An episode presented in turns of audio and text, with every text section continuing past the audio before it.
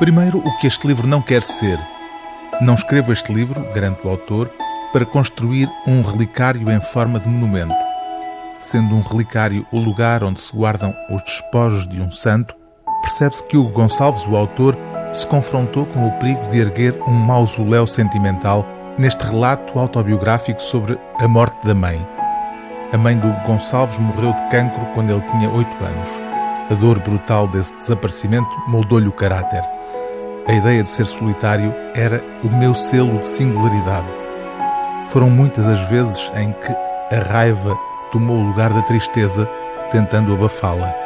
Hugo cresceu com a certeza de ser credor do destino.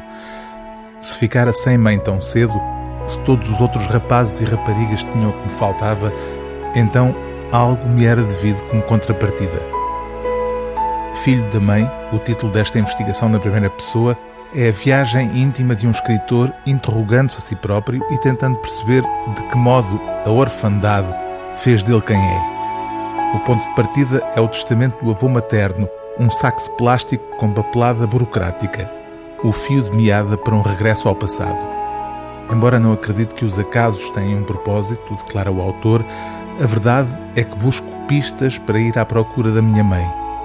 E em lugar do relicário, que diz não querer construir, Hugo Gonçalves propõe-se a algo mais fundo. Escrevo para deixar de fugir.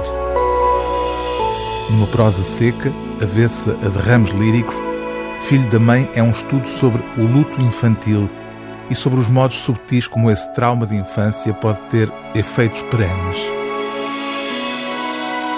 Sequelas do trauma incluem, com frequência, surtos de alucinação relativos a objetos da perda. A história do luto é tão rica em aparições de fantasmas como a poesia ultrarromântica. Nunca julguei ver o espírito da minha mãe, tampouco senti a sua presença em casa. O que eu sentia era a brutalidade da sua ausência. Inarredável, sem solução, o silêncio soprando nas veias como no interior das paredes de uma casa devoluta.